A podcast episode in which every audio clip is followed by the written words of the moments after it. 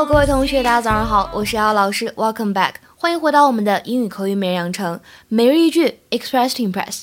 今天的话呢，也就来学习来自《Desperate Housewives》Season One Episode One 当中的一句台词：See, now this is what a marriage is all about. Compromise. See? Now this is what a marriage is all about. Compromise. See, now this is what a marriage is all about. Compromise.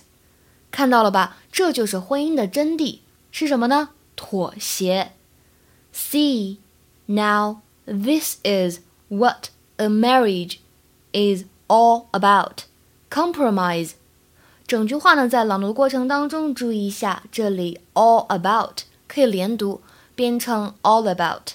另外就是最后这个单词 compromise 当中的话呢，有一个双元音 i compromise。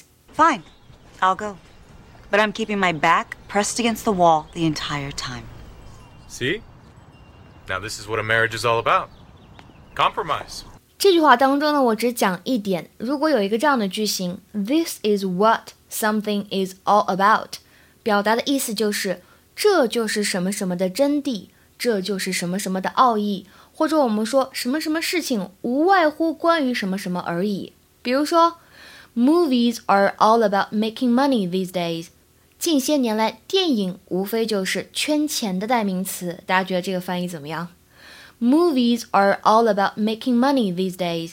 好，那接下来的话呢，请同学们尝试翻译一下下面这个句子，做一个简单的汉译英，并留言在文章的末尾。